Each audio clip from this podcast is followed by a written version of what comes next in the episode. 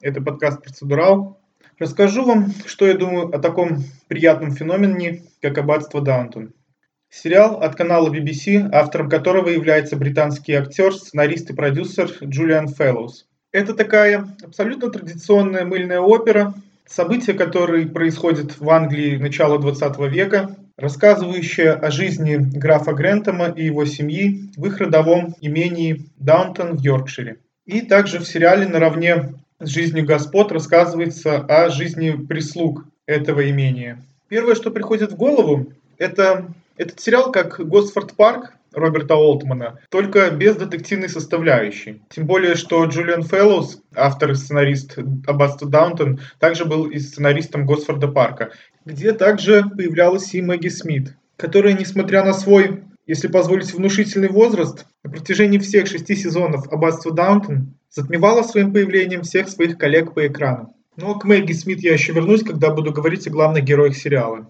Так, действия Аббатства Даунтон в основном происходят в помещениях, причем сцены с графом и его семьей снимались в настоящем замке в Йоркшире, а декорации комнат для прислуги были уже построены отдельно на киностудии. Также имели место быть натурные съемки, которые проходили в деревне и городах близлежащих, которые еще сохранили свои исторические особенности. И что касается декораций, костюмов и в целом антуража сериала, все сделано на высшем уровне. И, конечно, благодаря этому и прекрасным английским актерам очень легко забыть, что ты наблюдаешь не за настоящими людьми, которые жили в начале 20 века в Англии, а лишь смотришь сериал, который снят в 21 веке. Очень приятная атмосфера в сериале и, конечно, идеальный вариант его просмотра – это зимним вечером, под одеялом, сразу несколько серий залпом, как, в принципе, я и делал. Что касается сюжета сериала, то особой оригинальностью он не блещет. Он состоит из классических, набивших оскомину, но все еще работающих штампов – но все исполнено с такой любовью к этим штампам, что, знаете, грех жаловаться.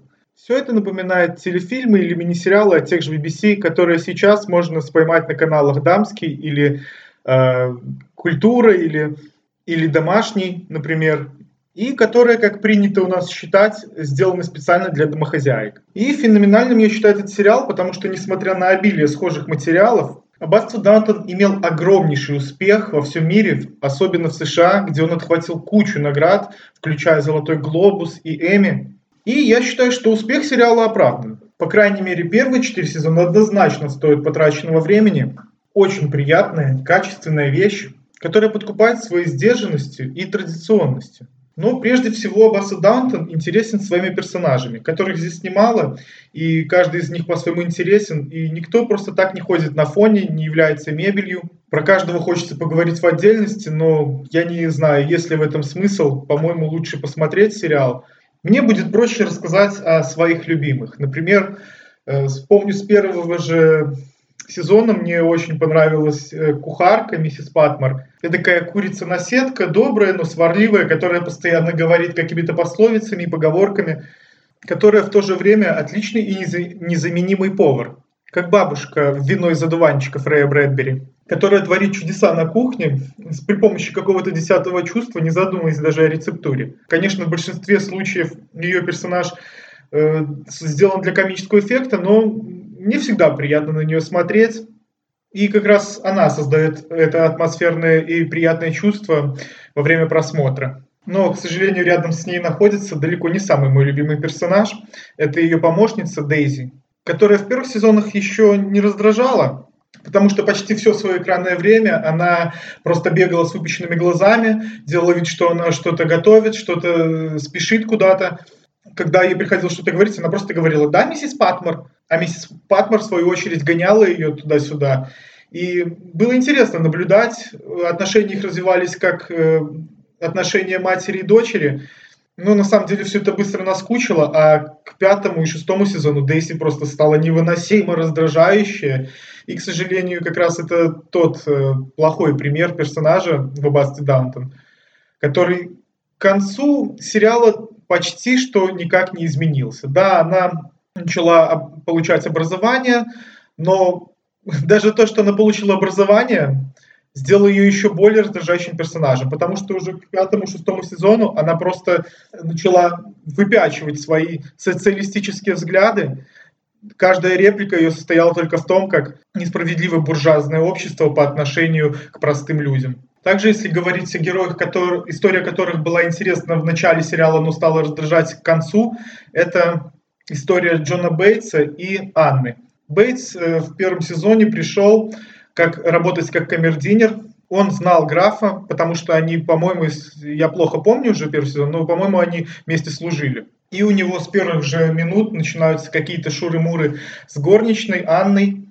И во вселенной Аббатства Даунтон шуры-муры это означает два сезона, подкатывать друг к другу и так и не сказать, что вы друг другу нравитесь они говорят какими-то намеками, он дарит ей цветы, но они все еще не вместе. И на самом деле, как бы это глупо не звучало, за этим было интересно наблюдать, пока они, к сожалению, не стали вместе.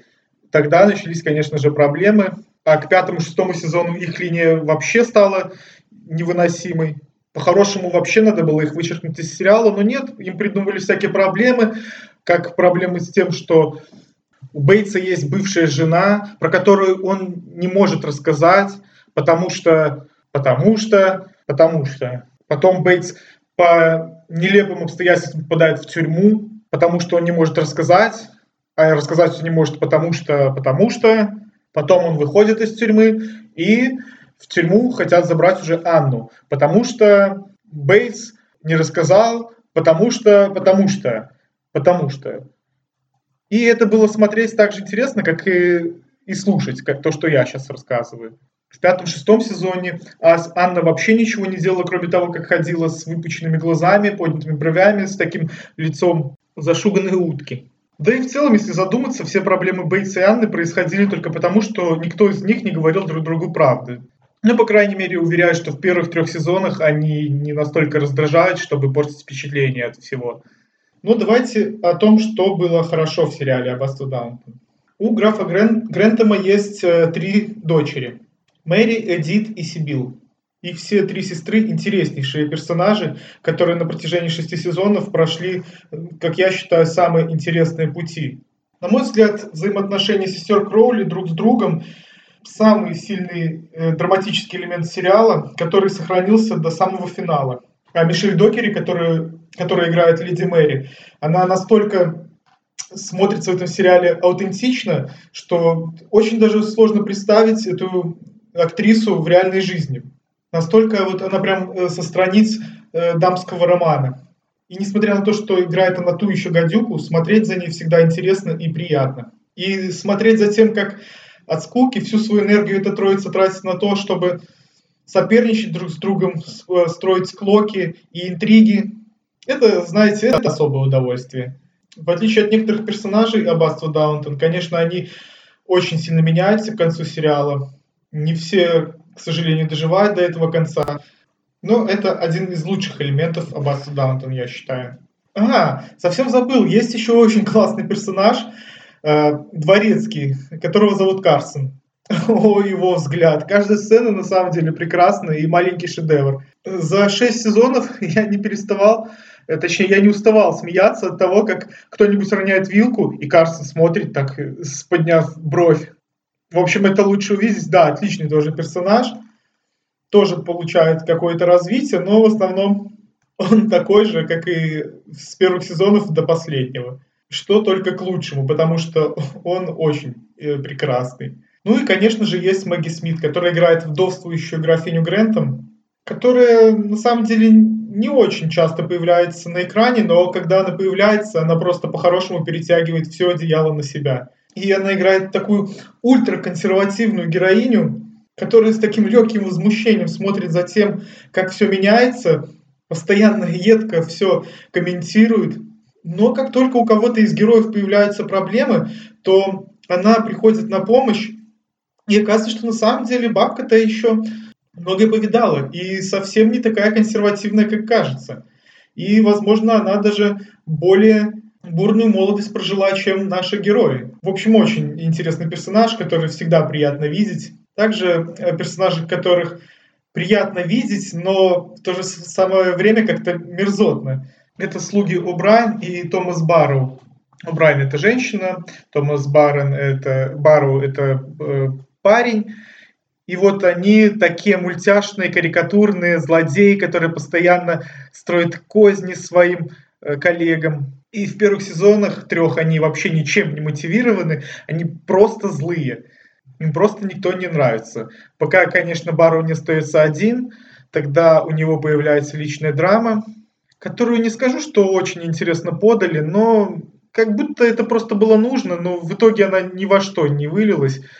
Поэтому я считаю, что лучшие моменты Барроу были, когда он был вместе с О'Брайен, которая, кстати, очень похожа на Шапокляк, и творили всякие бесчинства.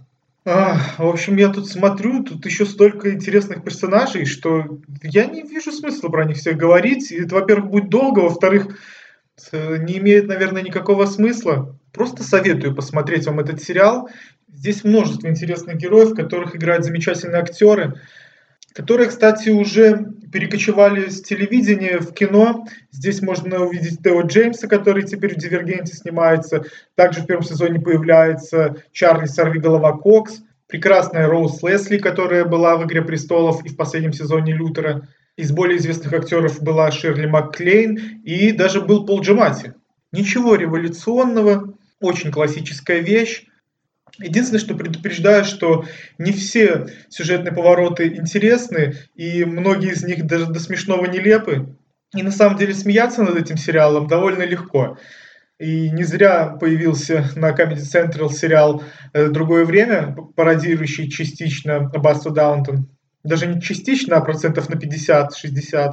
Конечно, тут хватает таких штампов, которые, э, ну, слишком уж притянуты за уши особенно всякими нелепостями насыщен шестой сезон, который, в принципе, мне даже не очень нравится, как закончился. И закончить вообще можно было на пятом еще.